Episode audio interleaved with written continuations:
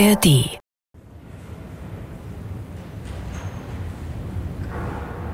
Schicksalsjahre. Das Haus des Rundfunks 1933 bis 1945 Eine Chronik von Wolfgang Bauernfeind. Im Sommer 1932 betritt ein Mann das Haus des Rundfunks, der zu den Massen sprechen Josef Goebbels notiert in seinem Tagebuch, ich rede zum ersten Mal im Rundfunk, aber ich habe das Gefühl, dass diese Rede nicht durchschlagend ist. Der Reichsfunkkommissar hat mir die Flügel gestutzt, die Zähne ausgebrochen. Ohne Flügel kann man nicht fliegen, ohne Zähne nicht beißen. Da rede ich lieber in Steglitz, Hallensee, Neukölln. Es wird jedoch nicht mehr lange dauern, da gibt auch Goebbels hier im Radio den Ton an. So, jetzt wollen wir das Fenster wieder zumachen, sonst verstehen die Hörer überhaupt nichts mehr von dem, was wir sagen. Der Zug ist endlos, der Zug geht weiter, es sind unglaubliche Menschenmassen unterwegs. Der 30. Januar 1933. Hitler wird zum Reichskanzler ernannt. Inszenierter Triumph vor der Reichskanzlei. SA- und Stahlhelmeinheiten marschieren.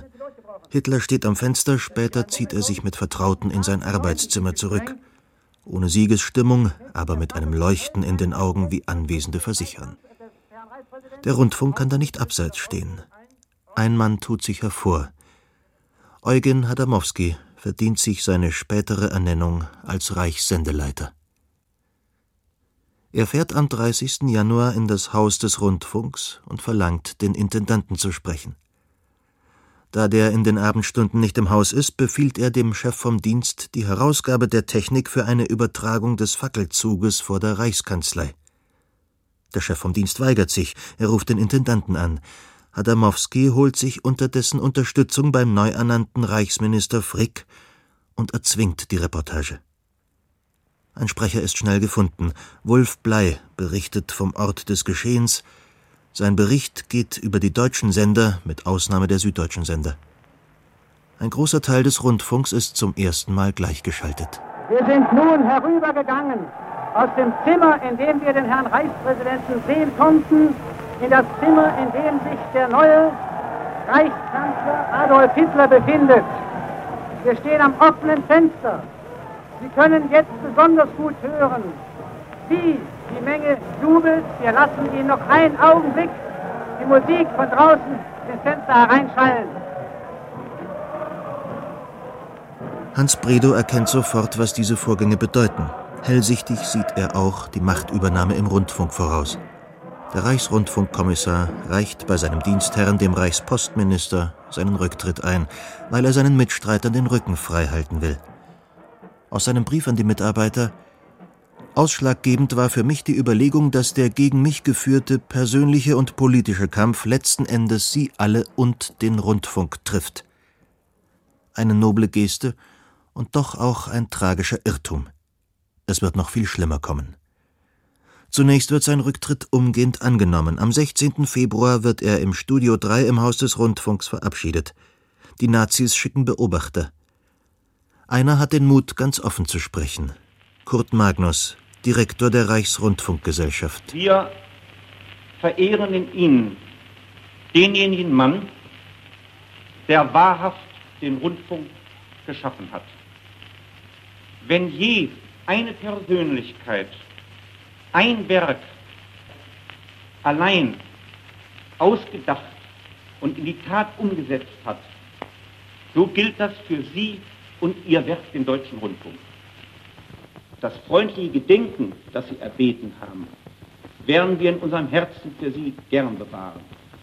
Und für Ihre Zukunft wünschen wir Ihnen aufrichtig alles Gute. Ein langes Schweigen. Traut sich keiner zu klatschen? Und dann kommt doch Beifall auf.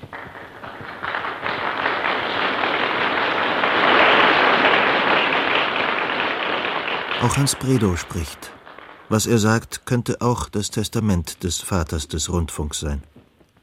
Manche sollen Tränen in den Augen gehabt haben, andere hörten mit versteinerter Miene zu. Rundfunkarbeit kann nur gedeihen dort, wo ein guter Geist herrscht. Ich bin von diesem guten Geist des Rundfunks voll überzeugt. Er wird sich durchsetzen und dem Rundfunk die allgemeine Anerkennung verschaffen, die er verdient. Aber das hängt in erster Linie von Ihrer Arbeit ab. Nun lassen Sie mich als letzten Wunsch die Bitte aussprechen, dass Sie Ihre persönlichen Interessen stets zurückstellen und in Einmütigkeit an dem großen Werk arbeiten. Prophetische Worte, die ein anderer knapp sechs Wochen später konterkarieren wird. Ich halte den Rundfunk für das Allermodernste und für das allerwichtigste Massenbeeinflussungsinstrument, das es überhaupt gibt. Dr. Goebbels spricht im Lichthof des Haus des Rundfunks zu den Intendanten und Direktoren aller deutschen Rundfunkanstalten. Die wirkliche Durchtränkung des Volkes mit den geistigen Inhalten unserer Zeit und die Herstellung einer wirklichen Teilnahme der breiten Masse an dem, was sich heute in Deutschland historisch vollzieht, das alles zu bewerkstelligen, das ist eine der Hauptaufgaben der rundfunkpolitischen Betätigung, der wir in Zukunft gemeinsam zu dienen haben. Bei der Einschwörung der Rundfunkleute ist auch Herbert Antoine dabei. Er lässt sich nicht, wie viele andere Angestellte, auf Kurs bringen, zeigt seine innere Distanz, wie auch bei der Flaggenhissung im Februar 1933. Aber dass das alles dummes Gefasel war, das hat sich ja später dann herausgestellt. Und diese Veranstaltung fand ja natürlich auch wieder mit dem Schluss des Horst Wessel-Liedes statt. Und ich dachte nicht daran, da meine Hand mit hochzuheben, denn ich hatte ja zu diesem Ding gar keine innere Beziehung und wollte das auch gar nicht dokumentieren. Aber alle Leute haben ja nur schon gemerkt, dass ich nicht äh, bereit war, da mitzumachen. Und dann kam eben die berühmte Flaggenhissung im Februar auf dem Hause des Rundfunks, wo also nun oben auf dem Dach die Fahne, die Nazi-Fahne gehisst wurde. Es existiert noch ein Bild von dieser Szene, wo auch die leitenden Leute der Reichsrundfunkgesellschaft wie Dr. Magnus und Giesecke und so weiter, die alle daran teilgenommen haben, äh, natürlich nicht den allgemein erwarteten Gruß der Nazi-Fahne mit erhobener Hand mitgemacht haben. Man kann also sehen, dass eine bestimmte Gruppe um mich herum gewissermaßen die Hände in der, in der, in der Manteltasche hielt. Es war ja Winter. Durch Reichsgesetz vom 13. März 1933 wird der Rundfunk dem Reichspropagandaministerium unterstellt, die Sendegesellschaften werden Reichssender. Der neue Sendeleiter Eugen Hadamowski schreibt zu seinem Einzug in das Haus des Rundfunks Die Fachleute, denen ihr Fachwissen von Literatur und Bühne den Hirnkasten verrammelt, purzelten erschreckt durcheinander und sammelten sich abseits des Rundfunks. Die Funkwarte und Propagandisten der Partei marschierten in den Rundfunk hinein, sie kamen, weil sie kommen mussten, weil sie ahnten und fühlten, dass von diesem Rundfunk aus die nationalsozialistische Kulturrevolution grundstürzend im Volk um sich greifen musste. Die Rundfunkpioniere der Weimarer Republik versammeln sich nicht ganz freiwillig abseits. Sie werden alle entlassen, unter ihnen auch Herbert Antoine. Ich wurde dann am 11. April 1933 entlassen. Ich werde nie vergessen, dass ich an dem gleichen Tag, an dem also dieses Schreiben mich erreichte, am 11. April, ein Anruf mich zu Herrn Dr. Kurt Magnus bat, dem Direktor der Reichsrundfunkgesellschaft. Und er empfing mich dort gewissermaßen mit offenen Armen und sagte, lieber Herr Antoine, ich möchte mich von Ihnen verabschieden. Ich bin soeben gekündigt worden und daraufhin sagte ich Ihnen, lieber Herr Dr. Magnus, ich bin auch gekündigt, ich muss auch heute das Haus verlassen. Und äh, man war also immer noch äh, glaubens, dass die Dinge rechtens sein könnten und dass man sich also gegen eine Kündigung gewissermaßen rechtlich durchsetzen könnte. Ich habe einen monatelangen Kampf geführt Und der endete dann schon Ende Juli 1933 damit, dass mir ein SS-Mann in meine Wohnung ein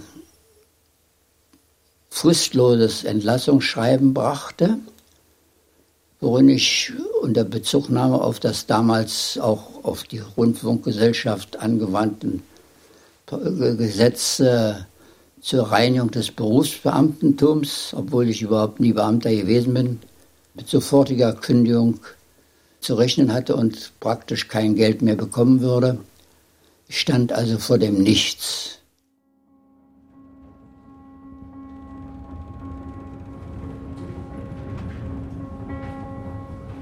Der Schriftsteller Jochen Klepper arbeitet damals für den Rundfunk. Er ist bekennender evangelischer Christ, mit einer Jüdin verheiratet.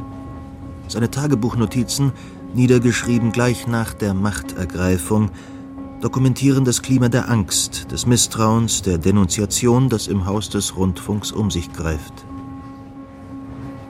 4. Februar 1933 Nach dem augenblicklichen Stand der funkpolitischen Dinge ist damit zu rechnen, dass wir noch bis Mitte März im Rundfunk bleiben. 11. Februar 1933 die Arbeitswoche im Funk schloss mit einer dreistündigen Besprechung zwischen allen Leuten der Vertragsabteilung. Welch merkwürdige Einheitsfront hat sich jetzt den Nationalsozialisten gegenüber ergeben. Nun gelten wir alle als gleich verdächtig, gleich demokratisch, gleich liberal, gleich kulturbolschewistisch. 8. März 1933 wir im Funk können unsere Situation gegenseitig verstehen, aber die Achtung voreinander ist dahin.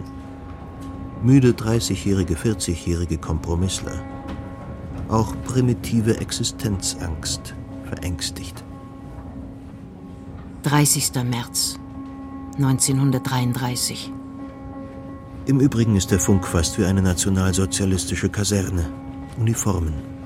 Uniformen der Parteiformationen. 9. Mai 1933. Die Nationalsozialisten haben alle Macht in den Händen. Über die Parteien, Gewerkschaften, Zeitungen, Sender, Theater. Es ist beängstigend. 25. Mai 1933. Drei Stunden vor Beginn der Sendung lief die Denunziation beim Intendanten ein. Ich sei SPD-Mitglied hätte selbst die Äußerung getan, einer der Ersten, der gehen müsste, wäre ich. Jüdische Familie. 5. Juni 1933. Ich muss anonym arbeiten. Hörfolgen, ganze Zyklen, die von A bis Z mein geistiges Eigentum sind, laufen unter dem Namen anderer, träger und unbegabter Autoren. Auch in der Regie muss ich anonym bleiben, nur weil ich religiöser Sozialist war eine jüdische Frau habe. 7. Juni 1933 Als ich zum Funk kam, wurde ich zum Intendanten bestellt, der mir kurz mitteilte, dass ich bis zur endgültigen Regelung meiner Angelegenheit sofort die Arbeit einstellen und den Funk verlassen müsste.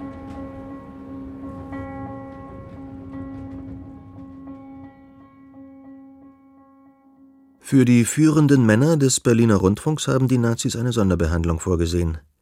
Sie stehen nicht nur vor dem Nichts, sie werden alle wegen angeblicher Korruption verhaftet und nach dem KZ Oranienburg gebracht.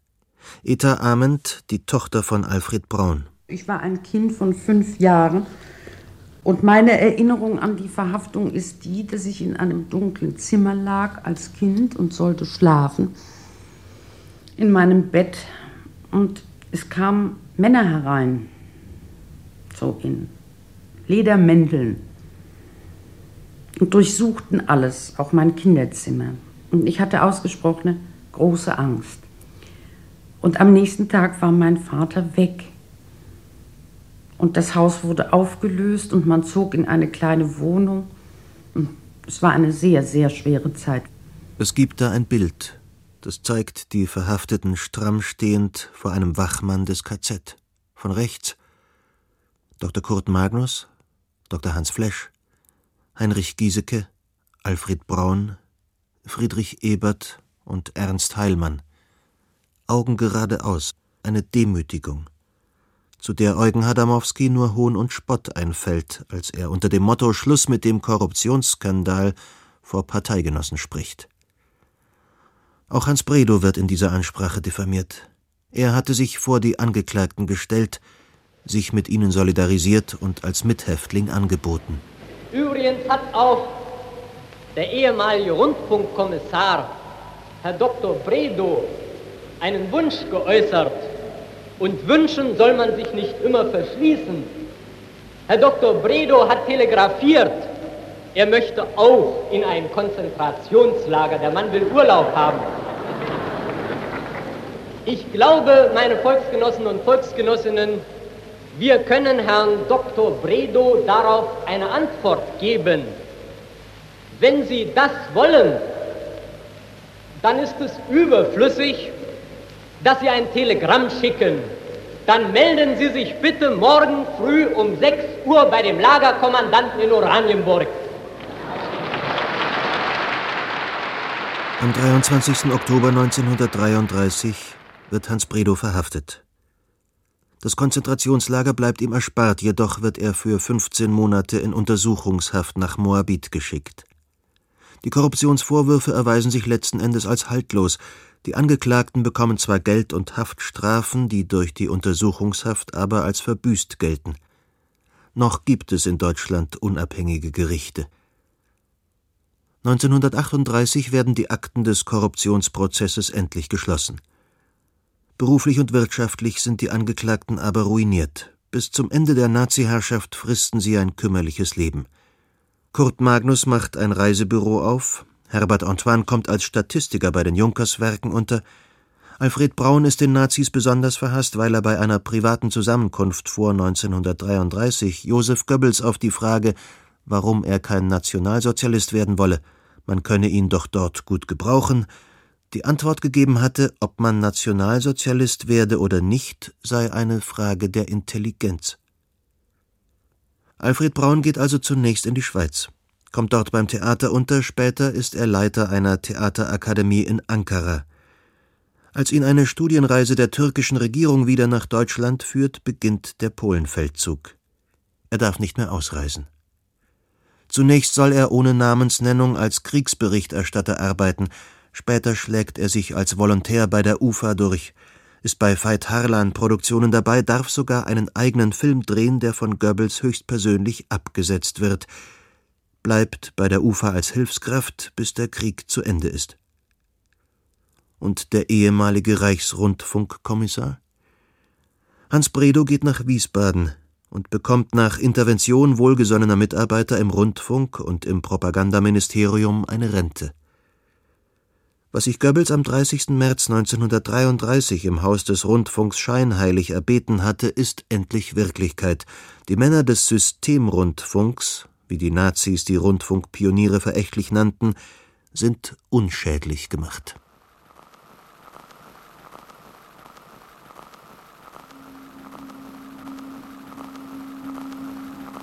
Die Propagandamaschine Rundfunk kann jetzt auf Hochtouren laufen. Sie wird erst am 2. Mai 1945 zum Stillstand kommen.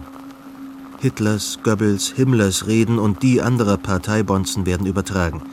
Die Inszenierungen der Nazis wie Eröffnung der Reichsautobahn, Tag von Potsdam, Olympiade, Gedenktage zur Machtergreifung, Kundgebungen der NSDAP, Sitzungen im gleichgeschalteten Deutschen Reichstag, Empfänge, Paraden sind Radioalltag. Im Krieg wird dann die Frontberichterstattung zunehmend eine Rolle spielen. Und damit jeder auch mitbekommt, was auf Geheiß des Propagandaministeriums durch den Rundfunk übertragen und ausgebrütet wird, gibt Goebbels den Volksempfänger in Auftrag, die sogenannte Goebbels-Schnauze, die bald in vielen deutschen Wohnzimmern stehen wird. Um diese Einheitsradios hat sich dann die deutsche Familie zu versammeln. Empfang von Feindsendern ist verboten, Radiobastler leben von nun ab gefährlich. Um das ganze Volk in den Griff zu bekommen, muss natürlich auch Unterhaltung sein. Man will ja nicht nur stramm stehen im Leben, gläubig oder ergriffen sein, man will ja auch mal lachen, sich entspannen, sich in eine heile Welt träumen. Das fängt schon bei den Kleinen an. Kindersendungen spielen im Rundfunkprogramm eine große Rolle. Die Welt ist gut und die deutsche Sonne scheint über deutschen Landen. Ilse Obrich lädt die Kinderhörerschar auf den Bauernhof ein. Wie schön.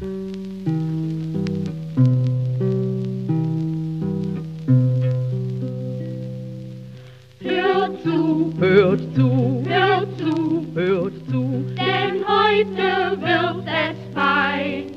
Spielt mit, spielt mit, spielt mit, spielt mit, wir wollen fröhlich sein. Nun habt ihr eben gedacht, vor dem Mikrofon stehen lauter Tiere. Aber nein, das sind ja nur Kinder, die besonders lustig sind. Ja. Und die wollen euch deutsch sprechenden Kindern heute etwas erzählen. Aber zuerst müssen wir uns mal vorstellen. Ja. Wir nennen uns Familie Fröhlich, weil wir immer vergnügt sind. Ihr zu Hause am Lautsprecher lacht doch sicher auch viel, oder? Na seht ihr, für euch Kinder, die ihr uns heute zum ersten Mal hört, wollen wir erst einmal eine Willkommenmusik spielen. Damit begrüßt Familie Fröhlich ihre neuen Familienmitglieder, nämlich alle Kinder, die auch lachen und fröhlich sind.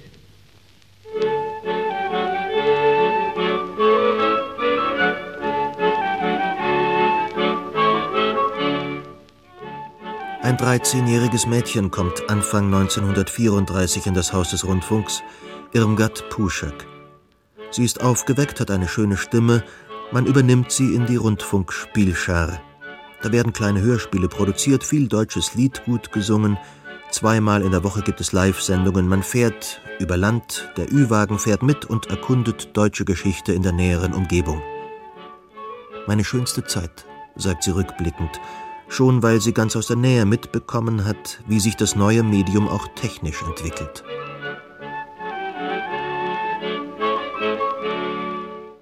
Das Haus des Rundfunks war für uns ein, ein Para na, Paradies, ist vielleicht zu viel gesagt, aber es war für uns so interessant in dem Alter, dass wir da schon zweimal in der Woche Sendungen hatten, also einmal Sendung, einmal Probe regelmäßig.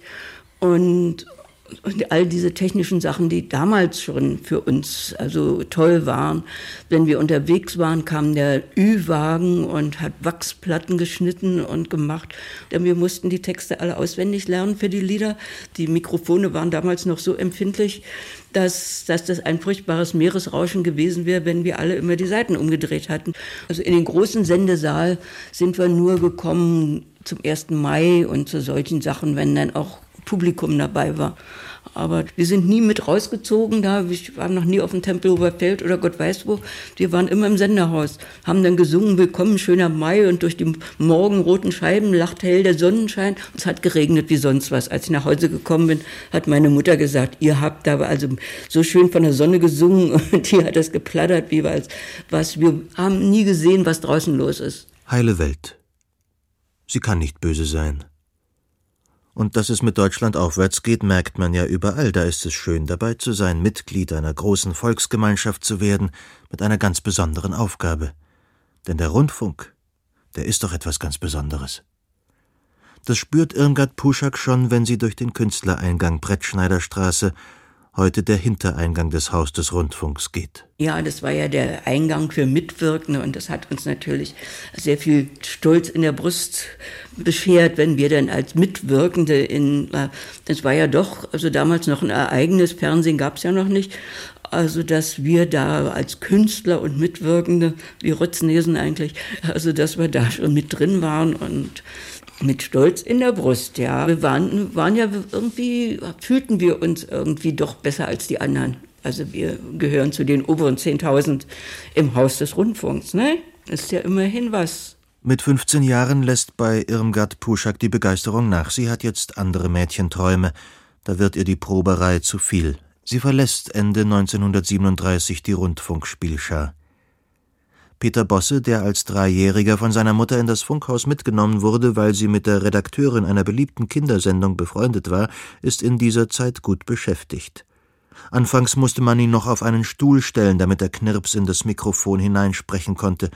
Später singt und spielt er ganz ohne Stuhl, unter anderem in der Sendereihe bei Tante Kunterbund zu Gast. Und wird ein richtiger Dampfplauderer, der jeden Sonntag zwischen 10 und 12 Uhr auf Sendung ist. Nun gut, Paula Knüpfer stellte mich vor, den Hörerkindern, sagte, hier ist ein neuer Gast in unserer Sendung bei Tante Kunterbund. Und der heißt Peter. Die sagt auch, und Peterchen hat einen hübschen Anzug an. Ach, habe ich gesagt, nichts Besonderes, hat Mutti aus Papas Alten gemacht. Und, und, und. So hat das hier angefangen, dass ich also jeden Sonntag wieder neu eingeladen wurde, weil ich frei weg von der Leber sappelte. Die Art, wie man hier eigentlich miteinander umging, mit den Kindern, die jetzt also Sendung machten, das hat mich begeistert. Wir wurden richtig gehend verwöhnt und wir durften hier dann auch durchaus uns frei bewegen. Es war nichts vorgeschrieben, nichts gar nicht. Und äh, ich habe hier sehr, sehr gerne Schnickschnack erzählt. Ich habe gesungen Hänsel und Gretel verliefen Aus dem Funkkind Peter Bosse wird bald ein Filmkind, ein Fernsehkind. Denn Fernsehen wird im Haus in der Masurenallee in einem großen Sitzungssaal im zweiten Stock, der heute Bibliothek ist, Mitte der 30er Jahre ausprobiert. Doch Auftritte dieser Art werden seltener. Und 1939 nimmt seine Karriere ein plötzliches Ende. Das muss schon eine Geschichte gewesen sein für meine Mutter die es galt zu durchleben. Denn äh, ich muss jetzt hier einfügen, meine Mutter ist keine Arierin.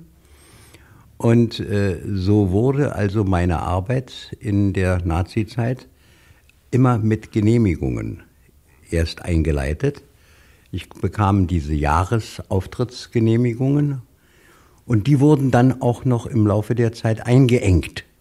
Also da wurde dann das eine Medium ausgeklammert. Ich habe dann zum Beispiel Theater spielen dürfen, aber nicht mehr Fernsehen machen dürfen und so. Also ich weiß, dass es da eine große Auseinandersetzung mit Radamowski gab. Da kann man sich schon denken, worum es ging. Meine Mutter hat uns drei Geschwistern allerdings nie irgendwelche Aufklärungen in dieser politischen Frage gegeben. Wir wussten gar nicht, was um uns herum passiert. Ab 39 durfte ich nicht mehr. Die Familie Bosse wird ausgebombt, verlässt Berlin, kommt im Umland unter. Der Vater muss an die Front, die Mutter zieht mit ihren Kindern von Versteck zu Versteck. Wenn Gefahr im Anzug ist, bekommt sie oftmals einen Tipp. In ihrer Zeit als Stummfilmstar wurde sie Mitglied der Genossenschaft deutscher Bühnenangehöriger, und dort sitzt jemand im Büro, der immer wieder helfen kann. Man kam über die Runden, sagt Peter Bosse. 1945 geht es zurück nach Berlin.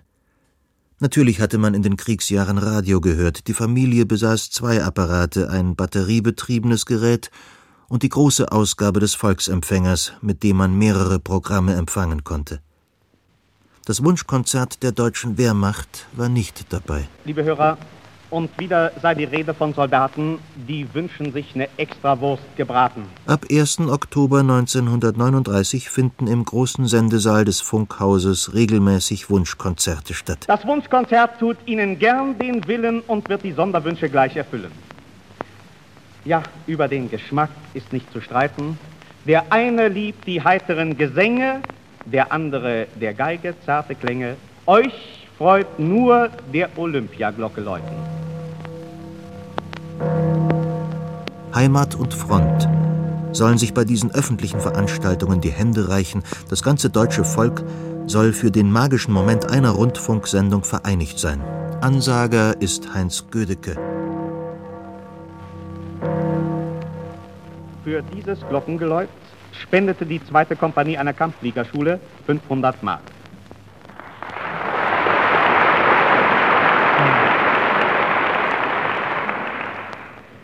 Dient die Kartoffel nicht nur der Ernährung, ja spendet außerdem sie noch Belehrung, indem Kartoffeln schält der strenge Spieß, der damit zeigen will, so macht man dies.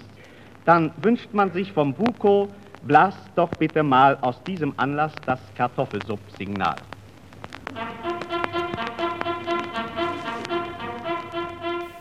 Diese Sendung war mit Sicherheit für die damalige Zeit der erste Straßenfeger.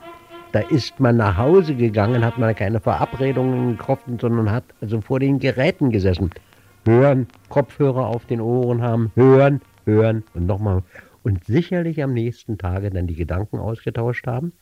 Und wer vielleicht nicht konnte, aber äh, eventuell namentlich in der Sendung erwähnt wurde, Der hat das beim Milchmann und beim Gemüsefritzen, überall hat er das dann zu hören gekriegt.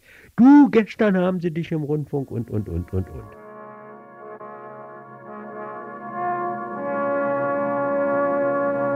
Hier ist der Großdeutsche Rundfunk. Zum zehnten Male ruft die Fanfare zum Wunschkonzert der Wehrmacht. Wir grüßen euch und wir erfüllen euren Wunsch.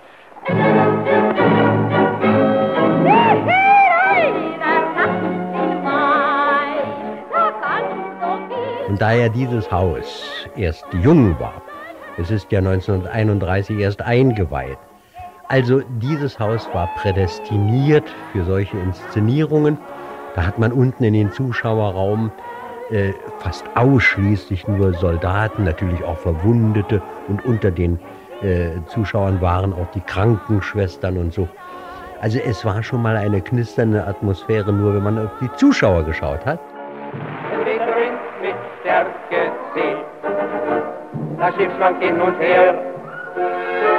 Am Himmel ist kein Stern zu sehen.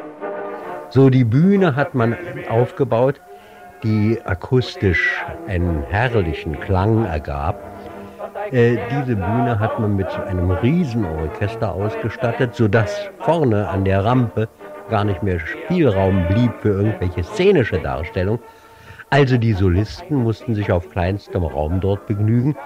Und wenn ich dann sehe, wie eine Marika Röck äh, dort versucht, so mit tänzelnden Schrittchen ihr Lied vorzutragen, naja, dann fragt man sich eigentlich, wieso hast du das eigentlich gemacht? Liebe Hörer, eine Kompanie von der Westfront hat uns besonders gewichtige Grüße geschickt. Eine Spende von 365 Mark und fünf lebende Schweine. Fünf erbeutete französische Schweine im Gesamtgewicht von 11,5 Zentnern.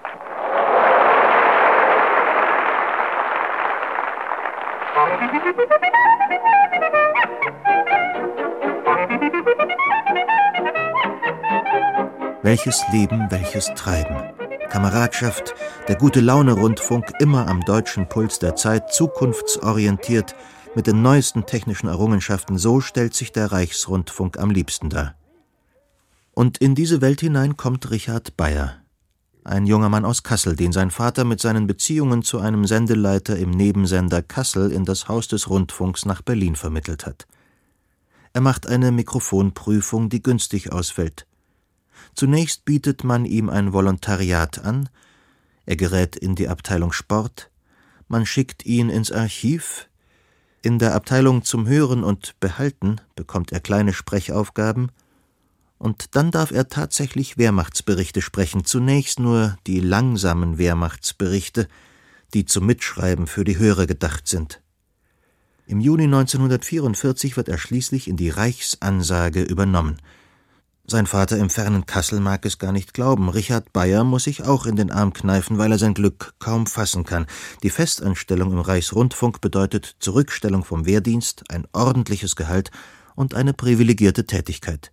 Der 17-Jährige, der schmale Bubi, wie er von seinen Kollegen genannt wird, sitzt plötzlich im Zentrum der braunen Rundfunkwelt. Zimmer 19 ist sein Arbeitsplatz und der dreistöckige Bunker, der gerade auf dem Gelände des Funkhauses in der Masurenallee hochgezogen wird. Von dort wird bald die Reichsansage kommen. Der Reichsrundfunk hat keine eigene Nachrichtenredaktion. Die Meldungen, die Richard Bayer im nun fertiggestellten Bunker verlesen muss, kommen direkt vom Reichspropagandaministerium und werden per Leitung durch U-Bahn-Schächte in das Haus des Rundfunks überspielt.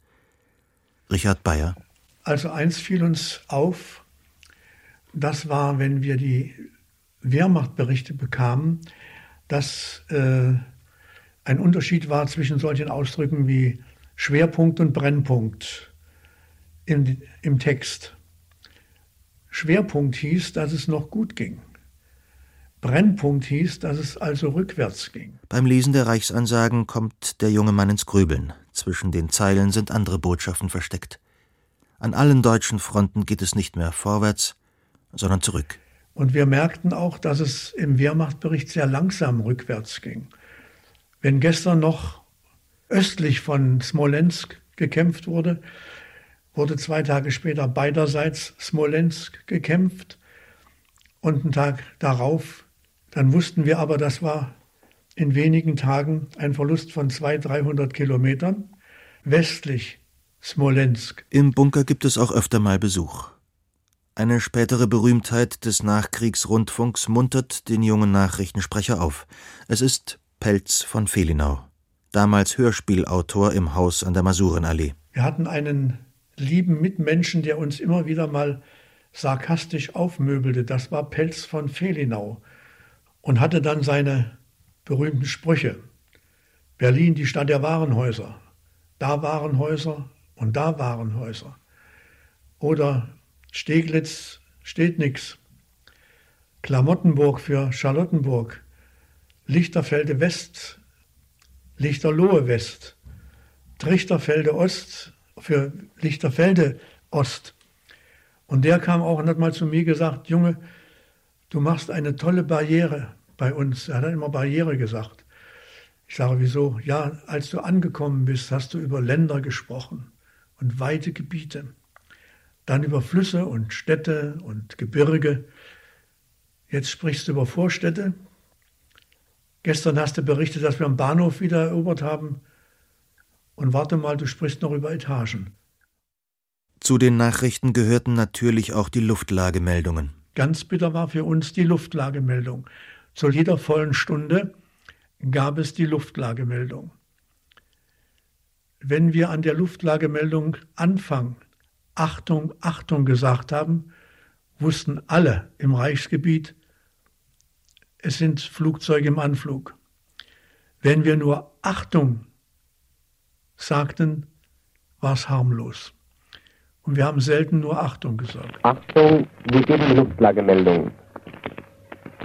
Über dem Reichsgebiet befindet sich kein feindliches Flugzeug.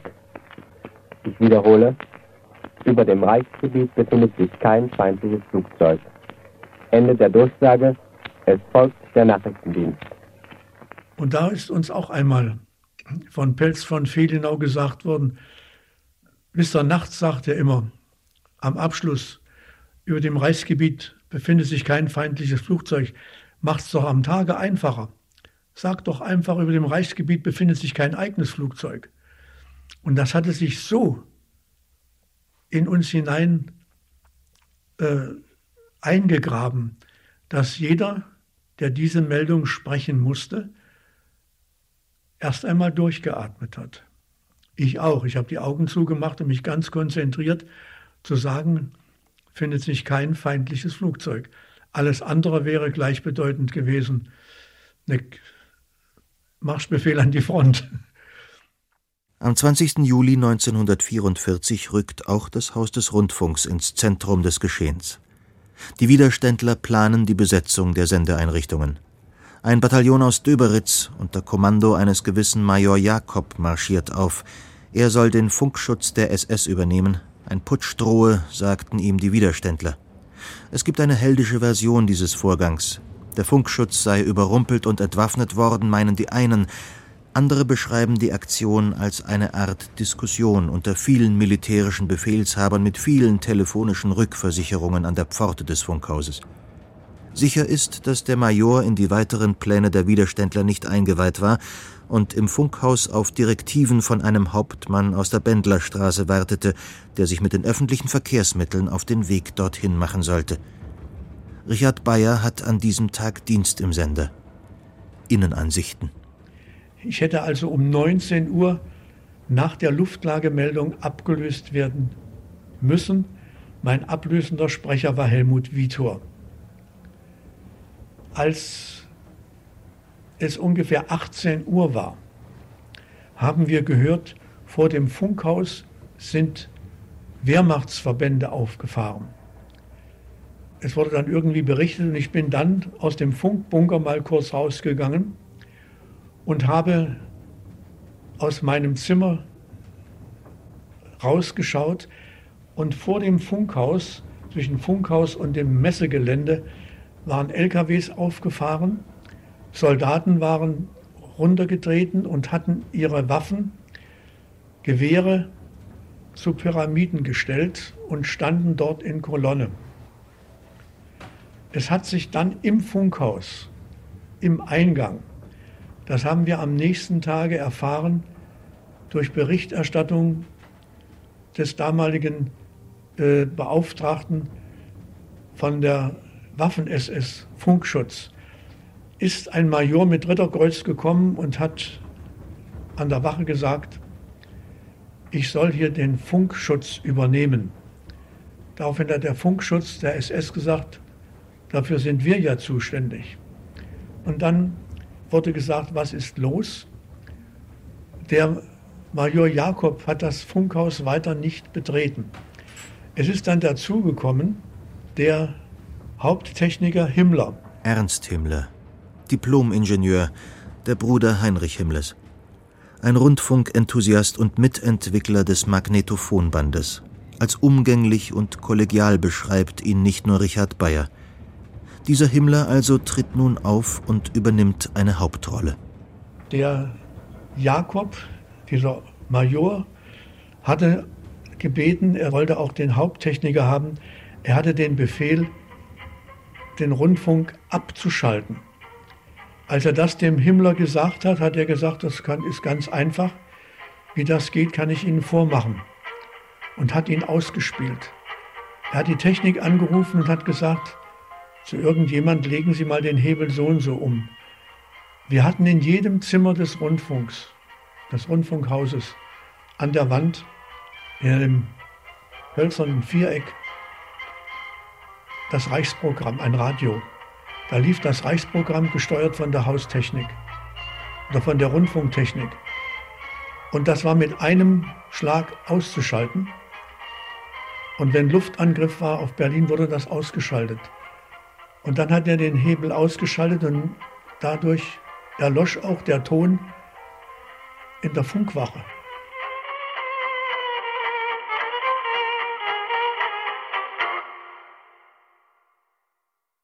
Und damit war der vom Rundfunk wenig beleckte Major hinters Licht geführt. Dass die seltsame Bewachung des Funkhauses schließlich aufgehoben wird, schreiben Zeitzeugen einem Telefonat zu, das der Kapitänleutnant Schwich in der Pforte mit dem Reichspropagandaminister Josef Goebbels führt. Dieser versichert ihm, dass das Attentat auf Hitler misslungen und bereits eine diesbezügliche Meldung für die Reichsansage in Vorbereitung sei. Diese Nachricht hat einen durchschlagenden Erfolg und entwirrt die Situation im Funkhaus.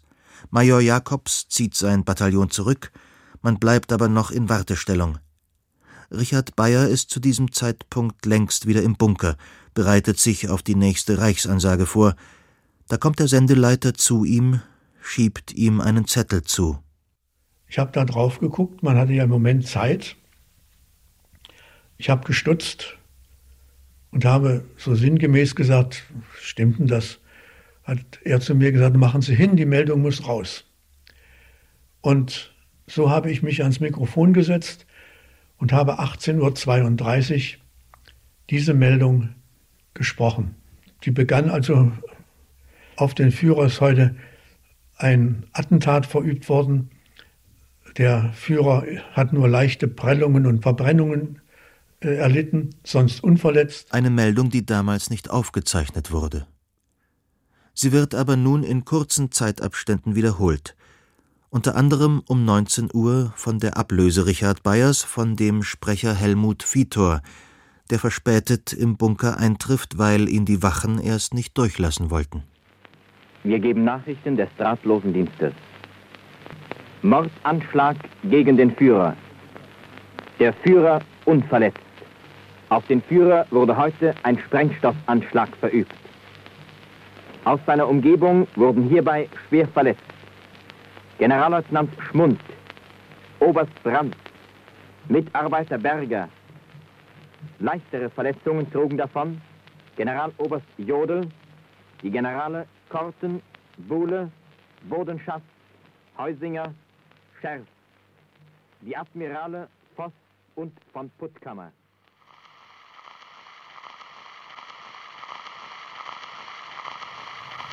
Ich halte den Rundfunk für das Allernotwendigste. und für das allerwichtigste Flächen beeinflussende Die Ereignisse um das Haus des Rundfunks am 20. Juli 1944 machen eine straffere Kontrolle des Sitzes des Großdeutschen Rundfunks in der Masurenallee notwendig. Die wirkliche Durchtränkung des Volkes. Hier sitzen mittlerweile immerhin Reichsintendanz und Direktion. Militärischer Kommandant wird Ende August 1944 Kapitänleutnant Heinrich Schwich, der später zum Korvettenkapitän befördert werden wird. Den Schutz des Funkhauses übernimmt die Leibstandarte Adolf Hitler. Eine Tendenz zu einer noch stärkeren Zentralisierung in der reichsdeutschen Rundfunkorganisation zeigte sich schon seit Anfang des Krieges. Gab es früher eine gewisse lokale Selbstständigkeit und eigene Programmstrecken der Reichssender, die in der Reichsrundfunkgesellschaft zusammengefasst waren, die wiederum vom Ministerium für Volksaufklärung und Propaganda kontrolliert wurde, so wird ab 1942 das Programm der einzelnen Sender unter Umgehung der Reichsrundfunkgesellschaft immer mehr von der Rundfunkabteilung im Goebbels-Ministerium synchronisiert. Es geht um das einheitliche Auftreten des Rundfunks, um ein in Berlin zusammengestelltes Reichsprogramm, das regionale Sendungen immer mehr verdrängt. Im neuen Einheitsprogramm spielen die Nachrichten von der Front eine zentrale Rolle. Sie können je nach Kriegslage ruhig auch einmal länger dauern. Den Regulierungswahn im Rundfunk zeigt die Festlegung für Programme bei Sondermeldungen. Im ganzen Reich sollen je nach Charakter der Sondermeldung ein festliches, ein heroisches, ein neutrales, ein ernstes und ein Trauermusikprogramm ausgestrahlt werden. Natürlich werden jetzt auch vermehrt zentrale Sitzungen zur Programmbeurteilung und zur Programmentwicklung einberufen. Neuer starker Mann ist der Chef der Rundfunkabteilung, Hans Fritsche, bei dem alle Fäden zusammenlaufen. Der Reichssendeleiter Eugen Hadamowski hingegen ist jetzt entbehrlich. Im Juni 1942 wird er ehrenvoll verabschiedet. Er hat zwar noch Pläne für einen Rundfunk der Partei, die ihm Goebbels aber mit dem Argument abschlägt, in Kriegszeiten müssten alle Kräfte konzentriert werden. Im Herbst 1944 wird der Scharfmacher der ersten Monate nach der Machtergreifung an der Front fallen. Was nach draußen in äußerster Kraftanstrengung zusammengehalten wird, zerbröselt im Inneren des Großdeutschen Rundfunks. Richard Bayer beobachtet Absetzbewegungen und hört immer mehr Töne in Moll. Es bröckelten immer mehr Leute ab, auch im Funkhaus, die nicht zum Funkhaus mehr kamen. Teilweise sicherlich durch die kriegsbedingten Dinge. Vororte wurden besetzt. Umso enger war man dann hier. Dann merkte man den Ernst der Lage ab Januar. Es gab eine Anordnung, die sofort auszuführen war. Es durfte als Pausenfüller und in sonstigen Programmen eine ganze Reihe von beliebten Schlagern nicht mehr gespielt werden. Also beispielsweise, davon geht die Welt nicht unter. Oder ich brauche keine Millionen, Marika Röck, mir fehlt kein Pfennig zum Glück. Oder in einer Nacht im Mai, da wird zu viel passieren. Aber auch wir die Mitteilung bekamen, Lilly Marleen nicht mehr zu spielen. Und es blieb also dann nur noch die getragene äh, Musik bis zum Schluss.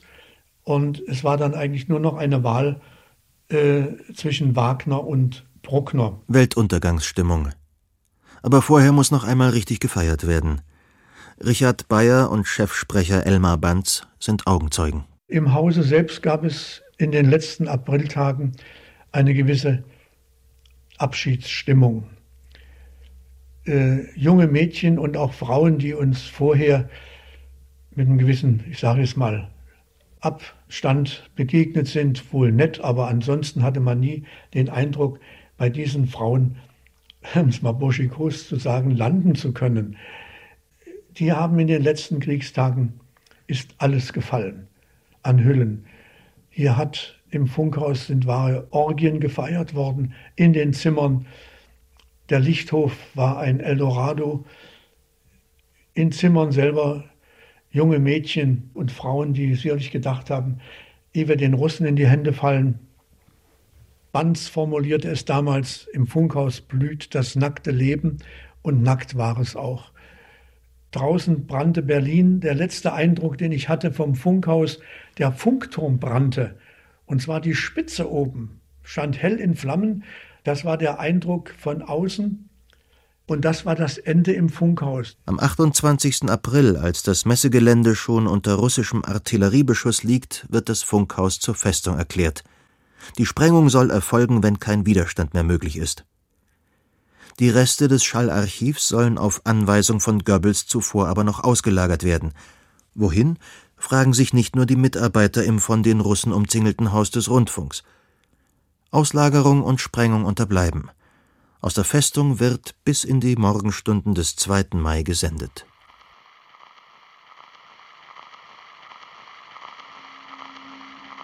Es war ein Dahinarbeiten mit dem beklemmenden Gefühl, je näher der Russe hier nach Berlin kam, was wird eigentlich werden aus uns hier? Und wir haben eigentlich von Anfang April mit allem abgeschlossen. Wir hatten gesagt, wir machen hier weiter. Irgendwie wird es dann zu Ende sein. Wir hatten einen Sendeleiter, der bis zum Schluss da war, Könitzer. Der war so überzeugt, dass er mich noch am 2. Mai äh, ins, in den Bunker zurückholte, damit ich die allerletzte Meldung, die Absage des Großdeutschen Rundfunks machte. Seine letzten Worte waren, der Rundfunk muss richtig abgesagt werden. Und diese Absage war makaber. Und diese letzte Ansage lautet, damit beendet der Großdeutsche Rundfunk seine Sendefolgen. Mit dem Weglassen des Wortes heute und mit dem Weglassen des Ns. Dann ging es weiter. Wir grüßen, wir grüßen alle Deutschen. Man konnte ja nicht mehr sagen, diesseits oder jenseits der Grenzen. Es gab ja keine mehr und Gedenken des tapferen deutschen Soldatentums zu Lande, zu Wasser, in der Luft. Der Führer ist tot, es lebe das Reich. Keine Nationalhymnen mehr und dann wurde abgeschaltet.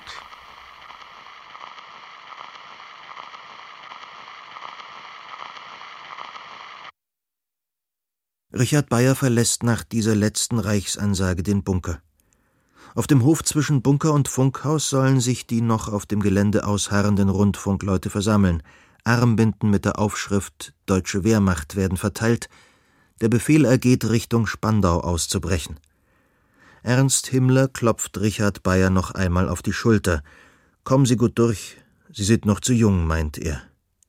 Der Leiter des Deutschen Tanz- und Unterhaltungsorchesters, Walter Lepischinski, winkt den jungen Mann herbei. Er habe einen Fahrer mit Motorrad und Seitenwagen organisiert, er könne hinten aufsteigen und mitfahren. Man braust im Kugelhagel über die Charlottenbrücke und gerät gleich dahinter in einem Keller in Gefangenschaft. Lepischinski kann Russisch und Polnisch, das ist jetzt hilfreich. Ein russischer Offizier schickt die beiden weg. Die beiden Männer gehen wieder Richtung Haus des Rundfunks. Wohin auch sonst sollen sie im kriegszerstörten Berlin gehen? Im Funkhaus kennen sie sich aus. Das Funkhaus ist so etwas wie Heimat für sie. Jetzt ist die Heimat aber schon in russischen Händen. Schicksalsjahre. Das Haus des Rundfunks 1933 bis 1945. Eine Chronik von Wolfgang Bauernfeind mit historischen Originaltönen und unter Verwendung von Aufnahmen aus den Sendungen Alfred Braun, Ein Leben für den Rundfunk von Klaus Lindemann und Götz Kronburger, Herbert Antoine, Ein Zeugnis für den Rundfunk von Wolfgang Bauernfeind. Erzähler Ulrich Nöthen. Es sprach Ute Halland. Ton Kaspar Wollheim und Wenke Decker. Regieassistenz Fabian Schnedler. Regie der Autor. Eine Produktion der Feature-Abteilung des Rundfunk Berlin-Brandenburg 2008. In der ARD-Audiothek finden Sie noch viele weitere Features, zum Beispiel aus den Rubriken Zeitgeschichte, Politik oder Kunst. Stöbern Sie doch einfach mal durch.